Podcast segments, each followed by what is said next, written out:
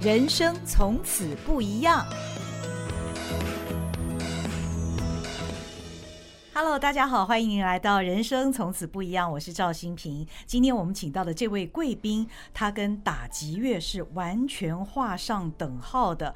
他将打击乐引进台湾，将打击乐发扬光大，并且享誉国际。讲到这里，大家肯定知道他就是朱宗庆老师。朱老师你好，新平好，大家好。啊、呃，两个星期以前我看了。朱老师乐团的一个创作《木兰》呢，那是打击乐跟京剧的结合。看完之后热血沸腾，自己就都有去想要学打击乐的这个欲望，哎，有那个冲动。是，嗯，打击乐本来就是跟人心跳很近哈。哦，其实。他是很本能的啦，很本能的，很本能。对，所以基本上很自然，每个人都喜欢打击。如果不喜欢的话，大家都听到太吵的声音吧。很奇怪，我觉得对于像我这样子对音乐非常非常不懂的人呢、啊，好像相较于弦乐跟管乐，我们好像觉得打击乐会不会比较简单容易学呢？但这是我的错觉，对不对？没有自然的，哦，呃，简单容易学是打击乐器的特色。嗯哼，好，它要入门是门槛很低。嗯嗯嗯，只要会动。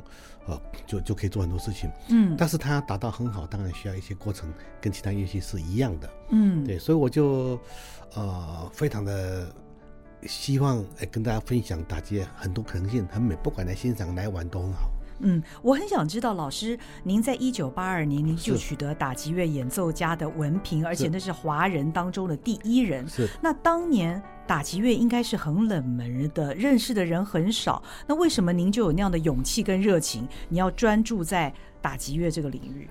是我想打击乐以前，打击乐在台湾的确是比较边缘，没有错哈，在舞台边缘。那么我当时我学打街戏也没有想到未来怎么发展，没有，是我喜欢，是我都出国去学，想充实自己而已，没有想到我回国之前。有马水老师邀请我回来台北艺术大学教书，嗯，那时候我才开始有计划的去推动打击乐器，嗯，把我喜欢的打击乐器用分享的心情分享，嗯，就是把打击的演奏啦、教学的研究啦，把小孩子啦、大人啦、老人啦，有各种方式分享演出的形态、演出的不同乐器，嗯，所以我当时急于把这样的我喜欢的东西分享给大家，后来没想到台湾很快的接受了，嗯，我相信那是老师对于打击乐的一股热爱。热情。是是是是，嗯。是，所以我从四十年前回到台湾到现在，嗯，打击乐我从来没间断过，不管我做了什么职务，嗯、做什么工作，打击乐是永远是我的呃最重要的一个初衷没变的的一个打击乐推展。最爱哈，对。那呃，前一阵子我听到老师分享一个题目啊，就是归国四十载永不停歇的追寻与实践。是。那当然，整个主题都围绕着打击乐，但是在这个演说的末了，老师却分享说，嗯。到底该顺其自然还是加把劲？这个题目呢，当时老师像是在自问，那也让满座的观众哦也问自己这个问题。是是是，这是一个很好的问题。就碰到任何事情，我们该顺其自然还是加把劲？那老师，你是在什么样的情境对于自己有提出这样的问题？第一个，我想，我从以前。从一九八二年回来就一直很热情，从来没有停过，从不停歇的追寻我的梦想啊，不但追寻还去实践它。嗯，所以这个事情对我讲是很很自然的，我是非常热情，嗯，然后全力以赴，嗯，乐观面对。那碰到困难，我都认为理所当然，我就去克服它。嗯，那这个过程一到一个地步以后，那你就会去思考，这样做下去，一个人够吗？啊，是不是要很多人来做？啊，加上我在这次疫情三年的疫情，嗯，对表演艺术界影响非常大。嗯，那么有人就是，呃，就是等等待三年。嗯，那我认为这三年都不能等待，要怎么去面对在疫情中间还容易充实自己的可能性？嗯嗯。第二个很不幸的，很可惜，我的我的打教团的外仓是呃火烧了。对，去年底被烧了。所以当时很多困难加在一起的时候，你就思考。到底怎么面对这个问题？嗯嗯，那就想说，啊，我已经做四十年了，嗯，我做那么多钱，已经够了，嗯嗯，那不做好像大家也可以谅解，对，那我们到底要往这个顺其自然，把做到一个年纪、一个经验，做累了、做够了就放弃吗？嗯哼，还是加一把劲，嗯嗯，啊，把不好的地方让他去恢复，那好的地方让他更好。那这个这个思考是我花很长的，刚才讲很简单这样讲是，嗯，实际上是我在今年的过年，今年过年有十天的时间嘛，嗯嗯，我呃第一次十天就是在家喝咖啡，出去走走，就很少十天没出国，哦，也没有去玩，也没有去拜年了，就全都待在家十天，都在思考这个问题，都在做整理我的思绪。哦，那只要是我从台湾回台湾四十年来，我在公务单位做的很多东西，嗯，很多很多工作，嗯，那么回到自己团队以后要思考，我不可能还有再四十年，嗯哼，不可能四十年，我就问我的团队，我有没有四十年再四十年的可能？嗯，大家突然愣一下，有没有三十年？哎，大家开始有人开始点头啊，有的话当然也是也是很好的哈。有没有二十年？大家有啊，嗯，那有没有十年？很大声有，嗯嗯。那我的意思就是说，嗯，人生老病死自然法则是没有办法没有办法去去去去改变它的。嗯。但是当你有顺其自然中，你加一把劲，或许把你的困难你累了，那么给自己一点信心，往前走一点点。嗯嗯。你碰到困难，愿意解决，走一点点，我就跟告诉大家好。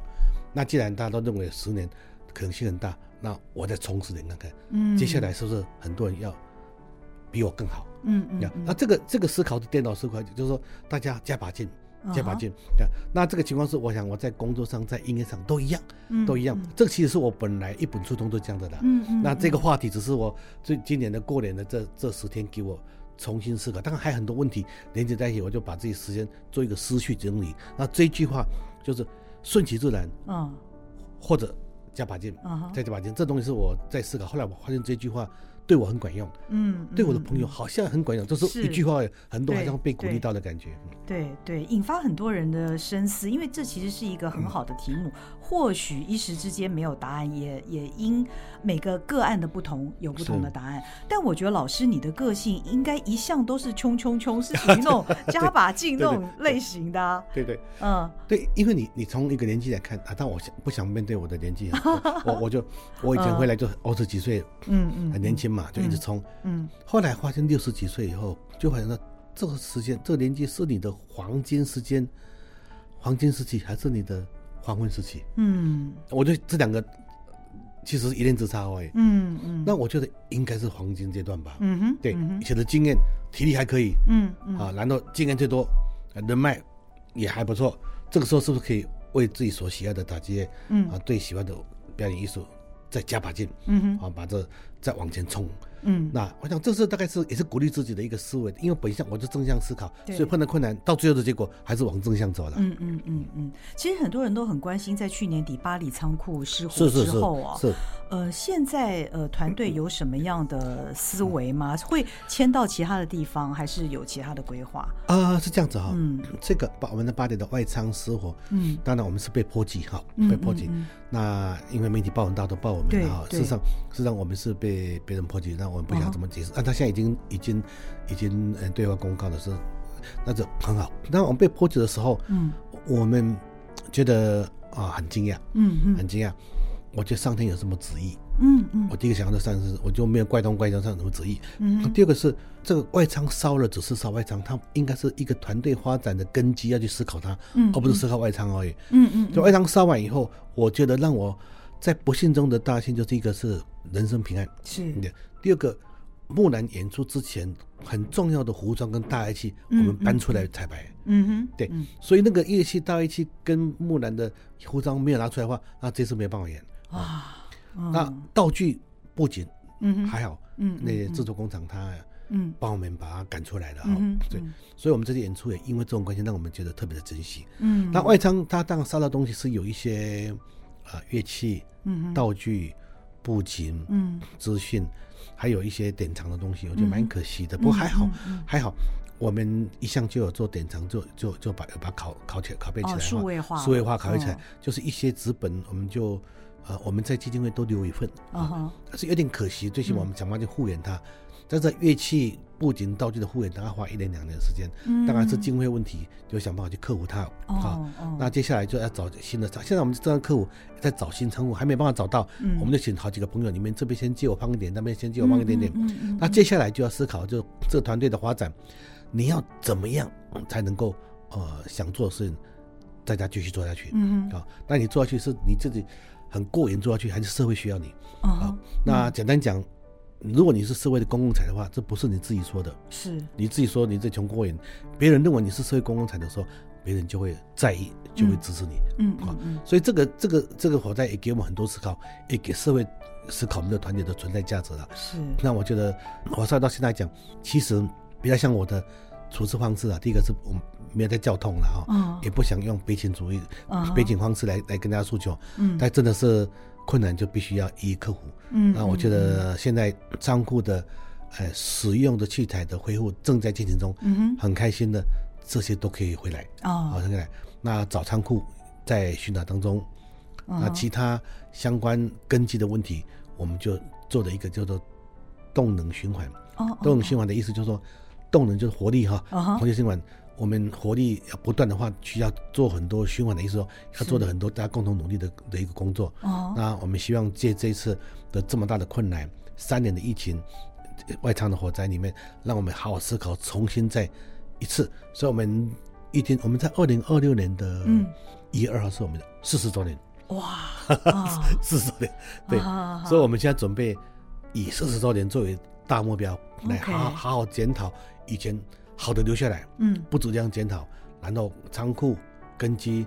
安身立命的地方，嗯，怎么去一并思考？我希望能花一千天的时间来克服这些困难。嗯嗯，一千天的时间，将近三年的时间哦。对对对。那呃，这次我们看到木兰的这个演出，这是木兰的第二度演出了，第五次哦，第五度，第五度。对对对。呃，每一次都是那么的叫做。那尤其打击乐跟京剧的结合，这对很多观众来讲是一个非常新鲜又动人的一个观赏经验。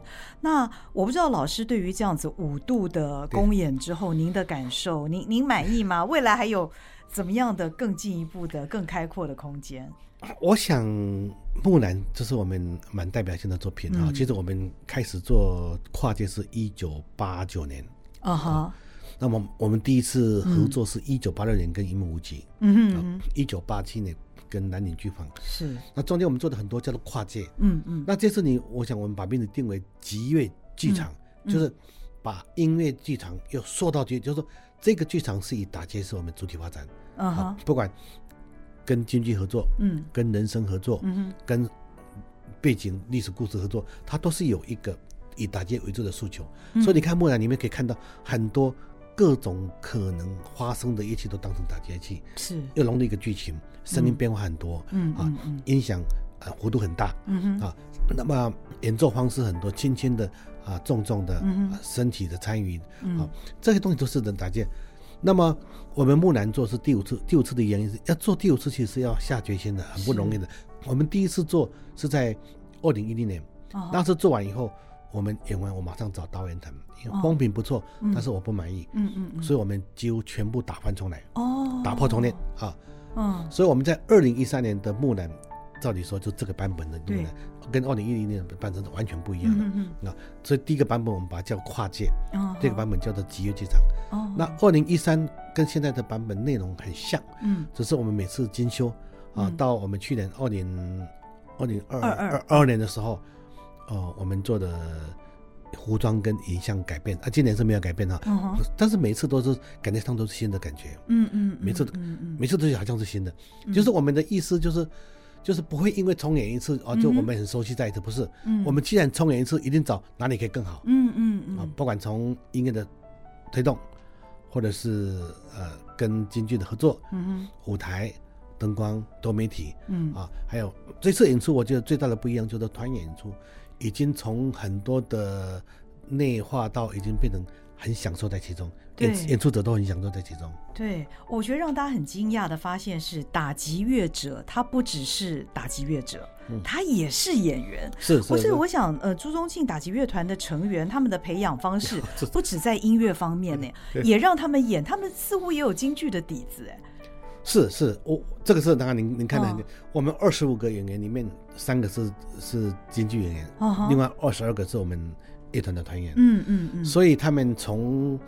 以前，比如说他们大概从读大学开始，嗯嗯，京剧锣鼓是必修，嗯哼，啊，京剧锣鼓，还有我们些歌仔戏，哦，一些啊南北管，哦，也就是传统东西我很重视，哦，那就是虽然每个人都学，呃，所谓的传统的西方西方打击发展，我对传统的打击也很重视，嗯，所以把它融合在一起，嗯，另外你刚才讲的就是说团员会演会唱，对，会打，事实上不容易的，因为真的？就是他们要愿意配合，嗯嗯，愿意学习，他们在过程里面也很多次啊，很多次也会撞墙，嗯嗯，哦，也 会撞墙，就是 比如说你那个新闻看到里面就打一个十三响，十三响是京剧里面每个演员他必须要面对的一个能力啊，嗯嗯，我们团员训练的，嗯，十八棍，那个棍法，你平常在练习，你要知道是。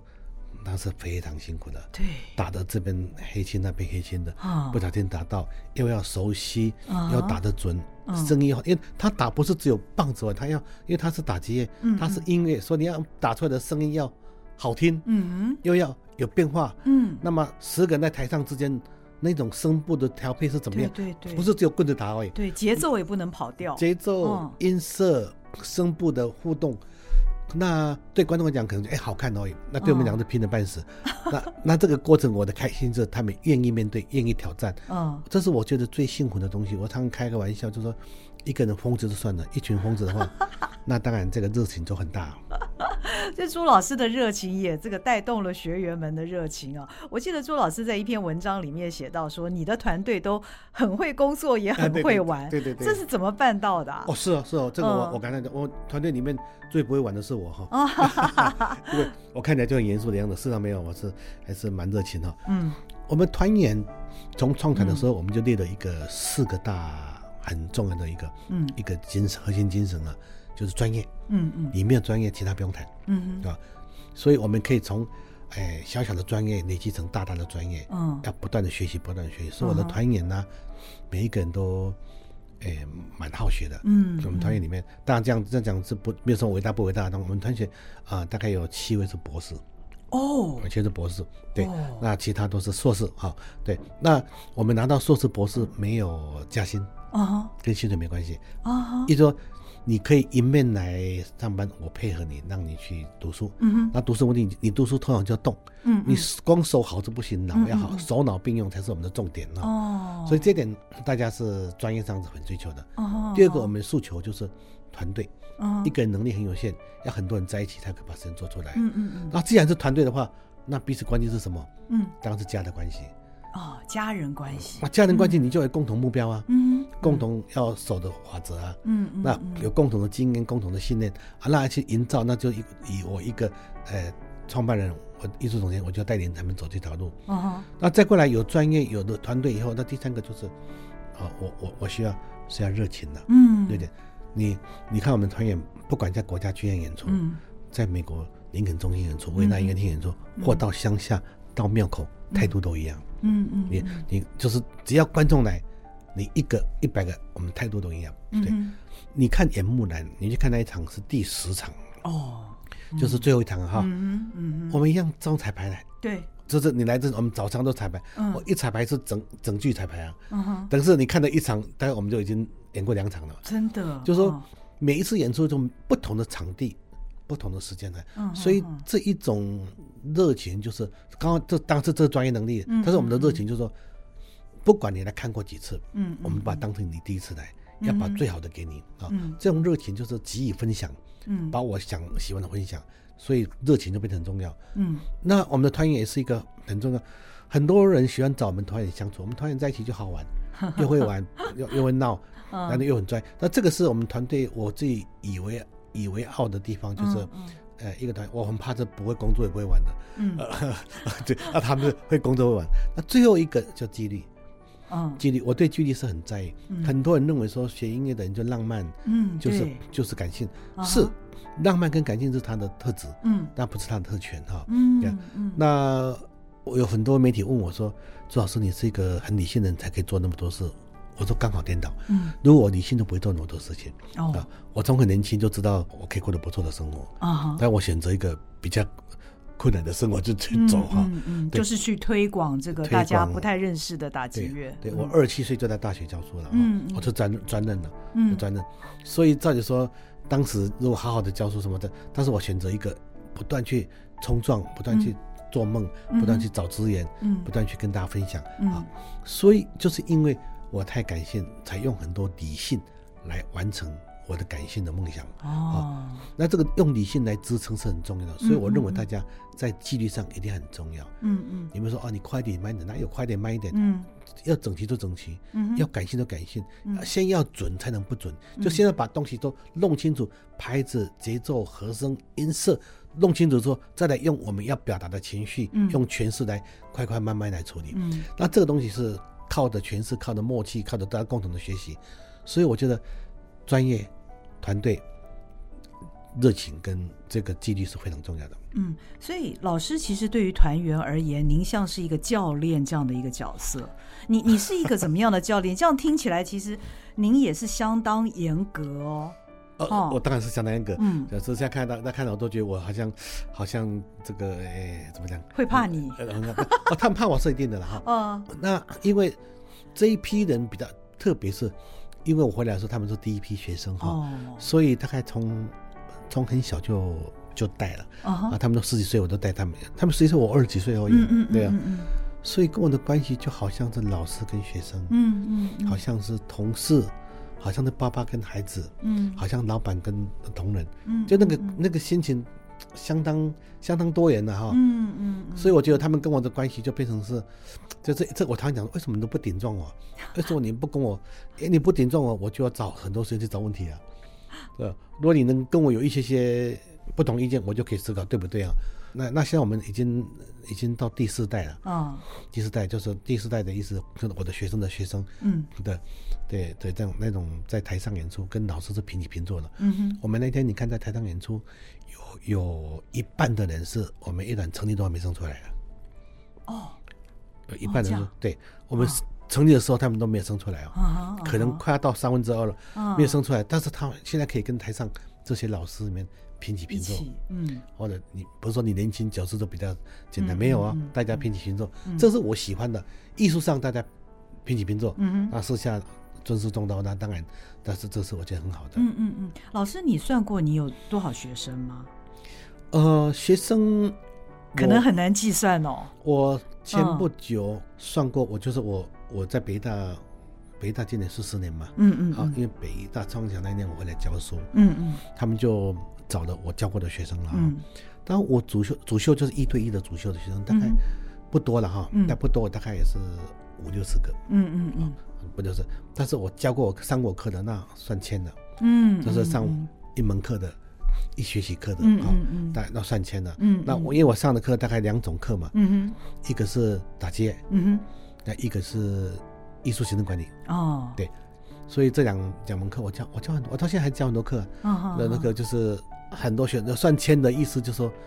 真正上过课的，听我演讲那不算的哈，嗯，就经过上课跟我有互动的，大概最起码一千人以上，嗯嗯，哎，这样学生不少啊，是，其实是难以计算的，难以计算，计算对这样。老师，你嗯，四十年来推动打击乐，从当时一个不太有人认识的、相对冷门的一个一个乐器哦，一直到现在，在这个过程当中，有没有经历过什么困难？你印象中非常深刻的，清平，你认为我没有困难的样子吗？呃，一定有，但是我就想让老师讲出来 那个困难到底是什么。我从回台湾推广打击，我就告诉我自己，一定有困难。嗯，所以当你碰困难的时候，就认为理所当然。嗯哼，那就不会碰困难，就觉得哦，为什么困难？OK。我回台湾的第一件事情，嗯，我要开读者会，找场地，啊，人家都不租给你。哦，他认为你会把我打坏，这听起来很荒唐，对不对？哦，因为他们根本就不认识打击乐，他们不知道打击乐是什么。四十年前这个话听这话都是合理的哦。嗯嗯嗯，所以你要叫他学音乐，他说我为什么学打击乐？嗯啊，我就一一去跟学校的主任、校长还有他们家父母沟通。嗯，我们去演奏、去教学，这这个太多过程来讲，所以我是认为，既然我喜欢，我要分享。他碰到困难是理所当然的时候，你就不会把它当成是大挫折。嗯，当然是挫折，一一累积。所以我到现在经验算很多哦。嗯嗯嗯，我还是正入每天跟挫折为伍了。嗯，就都挫折是很多，但是嗯，解解决问题嘛，就解决问题。对。真的，真的，所以，所以老师才教两门课，另外一个艺术行政管理，这个说实在也是非常重要，对不对？要管理，要解决问题。那老师，为什么你的口头禅会是玩真的呢？从什么时候开始你会一直讲这句话？玩真的，玩真的是我四十年前就讲这句话。哦，大家只是我我的学生学生常年哎，我的完整的，你不要跟我不要以为是我讲讲完了哈。一直到三年前，我出一本书叫《写完整的》，嗯，变成社会讨论很多了哈。嗯嗯嗯嗯嗯。那么完整的，就是本来是我只是我我随便讲讲，后来完整的很大意义在。你既然完整的，嗯，你对任何事情，你会想办法做到最好。嗯哼。做到卓越。嗯嗯嗯。当你力有未逮，你做不够好的时候，你会想一步一脚印，做一步累积一步。嗯。做时候先不可能完全是，是是一定都是如你意的哈。嗯。那这个过程就是完整的态度。嗯。你完整的态度的时候，你就会乐观面对所有事情。嗯嗯、碰到困难，你认为你愿意克服，嗯、愿意解决。嗯。你当你有成就的时候，你不会认为你多厉害。嗯。就是很多因素，那你只是因为这个幸运，你可以让你来、嗯、来完成你这个工作，所以就会变成，呃，从热情，然后到。这个所谓愿意乐观面对挑战，嗯，然后凡事感谢，嗯，好，对，你对事情这样子，你对人就会这样子，嗯嗯，对，所以完整的是每一件事就，所以我这句话已经，跟我工作人都知道哦，我是完整的，我是完整到什么地步？大概你你会每个人，所以每件事情，比如说演出，我刚讲演出为例子，嗯，演出为例子，我为了个演出，我那个细节留意到几点，嗯，服装布景道具，嗯，那大概音乐是最重要的情况下，前不久。一个国外的剧场的总监想要来看我们一团演出，嗯，嗯，你知道我玩到什么地步？嗯哼，我租了一个排练场，嗯，我把所有的因为木兰演完了嘛，对，我把所有人的所木兰说道具布景全部弄上去，哦，服装不道具都完整的，包括影像，哇，那他们讲说，哎，我只来看一个演出就，哦，我说那你来看，你来看的时候我就弄给你看呢，哇，他们就吓到，他说你为我一个人做这个事情。我我说，那你是真的想看，不是来来来这边来这边打个招呼那算。你真的想看，我就做给你看。嗯嗯嗯。那个能力的投入、投资、物财力、物力的投入，那就很大。但是我认为，他既然来讲对我们有兴趣，嗯，我想就是很想把我们带到国外去。嗯嗯嗯。这我的想法。那么他在意，啊，我也在意。嗯。那如果能成功，就是一个很好的让他接触的点。如果不成功，就当投资吧。嗯。对，所以。他们所有人都吓到说：“啊，你，我说你要你让我做一半的干嘛？做一半的话，他看都看不懂，难道也也不能找到你的精华？嗯、对，那我就做做全半。那这东西当然当然要所有团员愿意配合了。嗯，对对，大家都要陪你一起玩真的。那当然你要玩真的的情况这样，你要你要让陪你玩的人，嗯嗯，他要认同啊，嗯，那认同就是说你要很清楚的诉求，很清楚的这，所以跟我工作的人大概大概会觉得一个我做事情大概都很。很清楚，很清楚，嗯嗯、所以你就不必猜忌。嗯哼，啊，第二个一定很真诚。嗯啊，那啊，那当然是玩真的时候，你就大家就不会别看的这样。我我想所有在场的人应该都是为之感动，玩真的，因为你玩真的，那对方也许原先他的态度也许不是那么的严谨，好了，但是也会因为这个玩真的态度。而感动，也一起投入下去。是是，我想应该是。嗯，老师，那以学习馆打击乐来讲哦，对，他有什么条件吗？还是只要好奇就可以？对，嗯，我在四十年前回台湾的时候，我就做了一个一个叫体制内教学，哦哦，一个叫体制外教学，哦哦哦。体制内，我在台北艺术大学，我在很多学校教书哈，哦哈，那个学生都是经过很多很多的。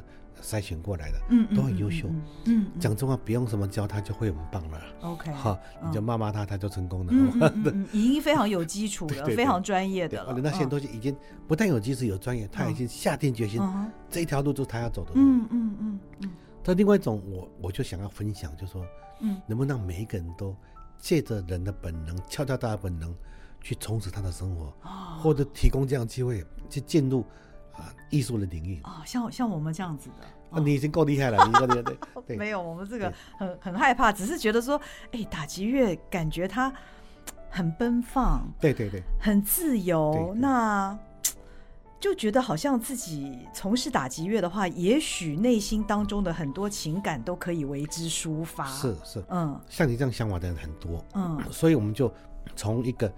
体制外，我当时回台湾的时候，我在大学教书教那专业的，嗯，我到处演讲，嗯，那演讲就，我一演讲就就是讲话，我讲话就结结巴巴的哈，我就用那种，我讲一句，那打好几下给你听，哦，就用这种一面示范一面一面演出，嗯、一面讲课，嗯、就就是其实你不懂的，我就想办法让你不会不喜欢他，嗯嗯，嗯。不一定你你不一定要喜欢的，让你先不排斥，嗯嗯嗯，这样接触。后来我就成立教育系统，嗯嗯，从三岁到十八岁，哦，给小孩子去，那么这些人呢，就就是进入音乐的名堂，他可能进去以后，也有可能去学钢琴，嗯嗯，学小提琴，那学画画或学舞蹈都很好，嗯，都没有限制，对，那有部分人就。就一直往大街发展，那后来就发现，再再变成大人就活力班了。现在我们已经开放到五十岁、六十岁、七十八岁都可以。那活力就是你来上课的目的是借着敲敲打打，让你。去感受音乐的美，那打街只是一个媒介而已，也是让你从动里面或许可以促进你的健康，的不一定啊。那么从动的过程里面去感受音乐这样这么美，那舞蹈也一定会美，那美术也很棒，他就会从这个角度去切入艺术领域。啊，也从这来讲，他们在一起，比如说他们一起敲打的，后面那个那个成人班，他敲打以后呢，大家就就就结伴。多久去爬山呐、啊？嗯、哼有空大家聚聚啊，就变成生活一个。嗯嗯、那我就看到，这都本来不，我没想那么多的。嗯嗯。我想说把大家分享给大家而已。对对。啊，所以这个大概也是对我来讲，也是从体制内的专业发展跟体制外，只要有心跳，嗯嗯嗯，都可以参加。嗯，难怪现在台湾学习打击乐的人这么多哦，大家尝试打击乐的这么多。对对对，那老师，呃，今年初就已经呃木兰这么成功的公演了，是。接下来还有哪一些计划吗？我们可以有哪一些期待？嗯，我想我们木兰演完我们一年大概有一百多场的演出，加上各种讲座，大概超过两百场。嗯，讲讲真话是非常非常的忙碌跟跟。应该是感激啦，因为有的忙是不错的哈。所以我们在五月份，嗯，五月份我们一个叫 TIPC 台湾国际打击节啊，对，我们已经办了第十一届啊，三十年了啊。你看动不动都都二三十年了，真的。那也就是刚刚新民所讲说，为什么好像很多人把把我们跟打击划等号？对，我我在一九九三年就觉得这个。这个事情对我来讲有一点点啊警惕了，嗯嗯，因为打击不是只有朱龙宪而已，嗯哼，哦，如果把全世界最好带到台湾来，嗯嗯，啊，当时这样想法，已经办了十一届，三三十年了，嗯，那这个是一个，呃，是五月二五月二十哎五月十九号，嗯到五月二十七号，嗯哼，那他有一个有一个十个国家，嗯嗯，十二场演出在台湾，有现代的，有这个。古典的，嗯，有爵士音乐，嗯哼，那有一些室内有独奏，嗯。啊，很精彩，把全世界很强的带到台湾来，嗯，哇，这这五月份，啊啊，所以大家可以欣赏到非常多元的演出，也来自于世界各国，世界各国，十个国家。那我们在最近的，等于是从下最近三月底开始，我们有一个我们，哎，大概我们有成立一个叫做。解忧打击团，就十岁到十八岁的打击团，嗯嗯、我们前面全台湾有一百多团，嗯，所以年轻人我就看他们最开心，他们以他们的呃，他们可能读书啦，礼拜礼拜天来来来练习一下，他们我们有有演出的，呃，他们的演奏会一年一次的演奏会，嗯嗯嗯嗯。嗯，这这是叫解忧音乐会，嗯嗯嗯，对，老师，你觉不觉得你当初像是在做一个撒种的工作？现在这些你当初撒的苗都已经长出来了，而且还把它片撒到我们整个宝岛以及国际哦。我觉得很感动，当时我是热意分享，嗯，也做的计划，我也常做的是蛮蛮宽的计划，没有想到四十年来它的发展比我想象更快。嗯，那还蛮蛮多感动的，蛮多感动的。嗯嗯嗯，所以老师，如果我们再回到我们最初的那个题目啊，该顺其自然还是该加把劲？对嗯，当然那是您最近因为也也遭逢一些事情的思考，对对对。对，那可能也是您经过长时间的沉淀之后这样子的自问啊。那您对于年轻人会有什么样的建议？如果是这个命题的话，我讲很多年轻人喜欢跟我相处哈，嗯。啊，我当然我想跟他们相处，嗯，我。我有个小秘书哈，嗯，我跟他阿公同年，哦，那那我我我讲的意思就是说，他说他跟他阿公没办法讲话啊，他可以跟我聊天喝咖啡。哦。当然他这个是就是我想是鼓励我了哈，那我就说你看，嗯，那我的学生其实都比我儿子都还小哈，就觉得说那种感觉就是愿意跟他们谈的原因就是。我觉得年轻人，有人有人讲说年轻人就是一代不如一代哈。嗯，我是不太认为了。嗯嗯，我认为年轻人有人说年年年轻人是草莓族。嗯嗯，我说他不是草莓族，他是塑胶草莓了。你踩了他就铺上，他不会踩烂掉哈。哦，就是你要不要陪伴他呢？嗯嗯嗯，你你给他机会没用，你要陪伴他。嗯哼，给他机会只有一次，陪伴他，他可以累积下来。嗯嗯，我认为年轻人他有想法，有进有退。嗯。都理所当然。以前我年轻的时候，像每一个只要我教过，都一定能大成功。嗯，后来我发现，什么叫大成功？不是你定的，他有他的思维。哦，对。那我想说，如果愿意走这条路，那我希望每一个人一起努力。嗯，所以我对年轻人来讲，加把劲的意思就是说，嗯，人容难免都会觉得累了。嗯，也会觉得说啊，我做过了。嗯，我玩过了。嗯，啊，这个不好玩了。嗯，要不要思考一下？嗯，再加把劲。嗯，好，你做过的是已经好容易才有机会做过的，难道就要放弃吗？嗯哼，你累了，做什么事不累？嗯嗯，不好玩，那不好玩就再另起灶啊。有什么事呢玩到一辈子都好玩的？嗯，人家想办法，就用很多方式。我对我自己这样思考，那我这个是在在演讲时候讲的话，嗯嗯嗯，也是我上个礼拜在那个报道专栏我写这东这东西。我一方面是鼓励自己，一方面也是跟大家鼓励啊，不要轻易放弃。啊，不要轻易放弃，啊，加一把劲都有机会，嗯，啊，那这个是对年轻人讲，就是说，因为年轻人讲说，勇于面对挑战，这个听起来好像有点八股，有点八股，就就听烂烂的嘛，嗯，但是你努力听的时候，努力想，哎，这个不是很重要的事情嘛，嗯，然后这个时候你要想办法用其他方式来鼓励他，嗯嗯，你要面对挑战的时候，有困难、失败，当然可以失败，为什么？为什么？用挑战就一定要成功，嗯，对。那你有失败的时候，那你会觉得说，那有失败，那我有经历就累积下来了，嗯，对。所以这个都再怎么失败、困难的的过程都是有累积的了，嗯。那我从四十年前回台的时候，我印象深刻的，我在那天在演讲讲了，没人看到我就说，青年打结痂，啊，过不久就把青年拿掉了。啊，过不久就变成什么老师、什么团长、什么总监、董事长、校长，就开始很多名称给你。嗯，后来有人叫你大佬，有人叫你老大。我说，我说，我说，有我，我说我心中还才二十几岁，怎么这样子？嗯，他你不能不面对的，就是说这个时间的，就是稳定成长，一年一岁，这是没办法改变的。嗯的时候，但是你心情可以改变呢。嗯，可以改变，改变。所以。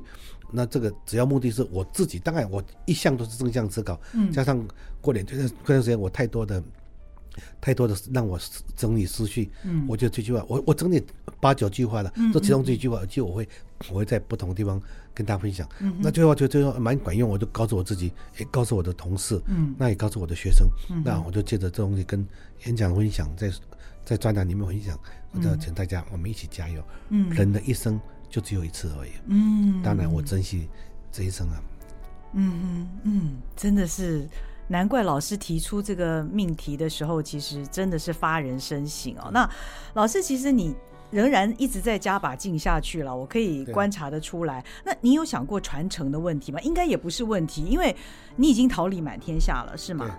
嗯，是是是是，我我这个东西是我几十年都在谈哈。嗯，什么叫传承？第一个是。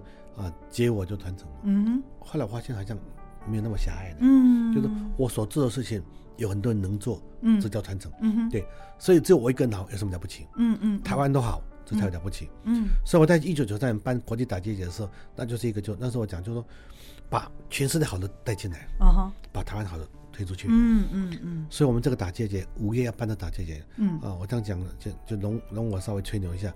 它大概全世界大概就数一数二了啊！它就是一个很重要的，为什么数一数二？数一数二，它有一定的、一定的被检验的的方式嘛？嗯嗯，你来的团队，嗯哼，在国际上认不认同？嗯嗯，演出的时候，他的演出方式、观众反应，嗯，以及专家的评论，嗯哼，国际上的的感觉，我们每年已经三四年了，每次演出，嗯，国际总会的的主席都会来，嗯嗯，都会来。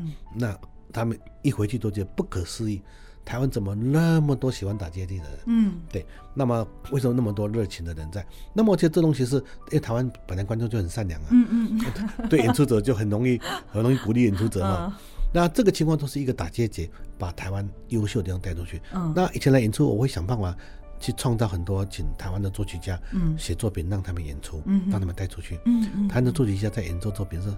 是真的很厉害啊！台湾这样，现在台湾写打击作品是很多的，嗯，所以我想说，这个也是当时，当时在在在推动里面，就怎么样把自己的喜欢分享出去，让自己的梦想继续走，让这个传承这样。所以现在台湾的打击乐好的人很多了，我是其中之一个而已哈。啊，很多了。那这样我这样下去以后，我希望这个很多里面能够扩展到啊，让台湾打打击乐这方面能占有一席之地。现在已经，现在我们在全世界也称为打击重镇是一定没问题的。嗯，那我希望呃，有很多人可以做这个事情。嗯嗯嗯，老师，你都已经做到这样了，对，还有什么梦想？木兰做五次，还是觉得可以更好啊。哦，啊、就是说，因为可以更好的地方太多，嗯，太多。嗯、但是我们，我们不是做一个木兰演七八九次，不会这样子。嗯，我们上次演过的一个叫做泥巴，嗯嗯，泥巴，我到苗栗去看到一个一个社区，嗯，我非常感动。嗯，一个苗栗的一个社区里面，它有三十几栋。近五十栋的三合院啊哈，啊，那个主人他们怎么去经营这个？那啊，我就弄成一个一个像街机场，也大，也非常受欢迎。啊，因为很多人的想法就是说啊，你做到木兰已经顶点了，接下来怎么办？嗯嗯，我说没有嘞，它是我们的最低标准。就那我们下一个，那所以这东西来来看的时候就好会更好。那创建，那我们做过一个蒋渭水的故事，霞辉春光。嗯，对，嗯，那这东西让我们做，接下来我们做一些管理，就是完全没有故事的，嗯，就是打街跟。